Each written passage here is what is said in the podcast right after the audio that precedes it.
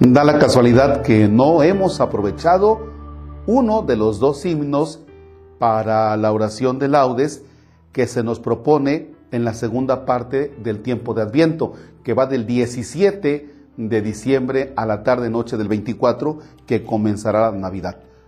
Por tanto, los invito a que meditemos con este himno. En el nombre del Padre y del Hijo y del Espíritu Santo. Que viene Cristo, repiten con su clamor los profetas, previniendo que la gracia de la redención se acerca. Se anuncia nuestro mañana, los corazones se alegran, anunciadores de gloria, miles de voces resuenan. Fue el primer advenimiento no de castigo ni de pena, sino por curar heridas, salvando a quien pereciera. Mas ha de venir de nuevo, su venida nos alerta a coronar a los justos y a darles la recompensa.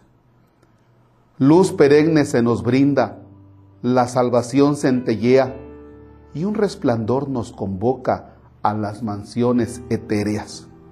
Oh Cristo, anhelamos verte, cual Dios en visión perpetua, porque este gozo será bienaventuranza eterna.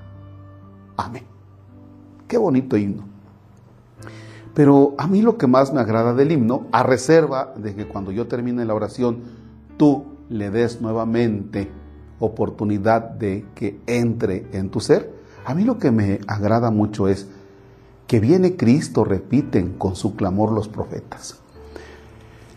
A veces cuando no meditamos bien algunas oraciones o en el caso de la profesión de fe, lo que conocemos como el credo, en la parte que dice, y que habló por los profetas. O sea, Dios habló por medio de los profetas. ¿A quién? Al pueblo. Dios habla por medio de los profetas. A veces en la profesión de fe, cuando estamos en misa y con prisa, decimos, y que habló con los profetas. No, no es que haya hablado con los profetas.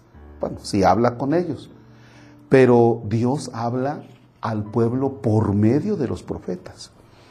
Entonces, que viene Cristo, repiten con su clamor los profetas.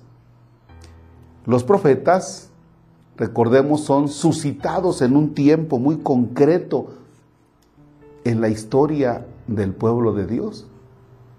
Y el profeta lo que le dice al pueblo es, oye, toma una nueva dirección, mira que Dios es fiel y los profetas están hablando, están lanzando el mensaje, pero el pueblo de Dios parece que escucha, pero después se desvía. Y entonces Dios continúa nuevamente hablando, hablando, hablando, pero de manera concreta en el profeta Isaías recordemos que tenemos esa claridad donde ya Dios anuncia la incursión en la historia de la humanidad.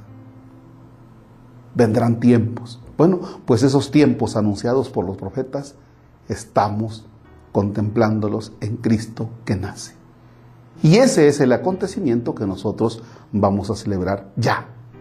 Ya, ya, ya casi. Alégrate, gózate. A estas alturas ojalá ya tengas en tu hogar el nacimiento esperando ese pesebre que ya esté esperando. Ya viene el Señor, ya está preparado.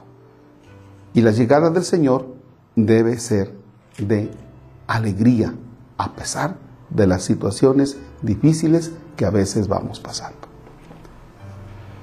Padre nuestro que estás en el cielo, santificado sea tu nombre. Venga a nosotros tu reino. Hágase tu voluntad en la tierra como en el cielo. Danos hoy nuestro pan de cada día, perdona nuestras ofensas, como también nosotros perdonamos a los que nos ofenden. No nos dejes caer en tentación y líbranos del mal. El Señor esté con ustedes. La bendición de Dios Todopoderoso, Padre, Hijo y Espíritu Santo descienda sobre ustedes y permanezca para siempre. El Señor es nuestro gozo, podemos estar en paz. Demos gracias a Dios. Que tengan excelente jornada.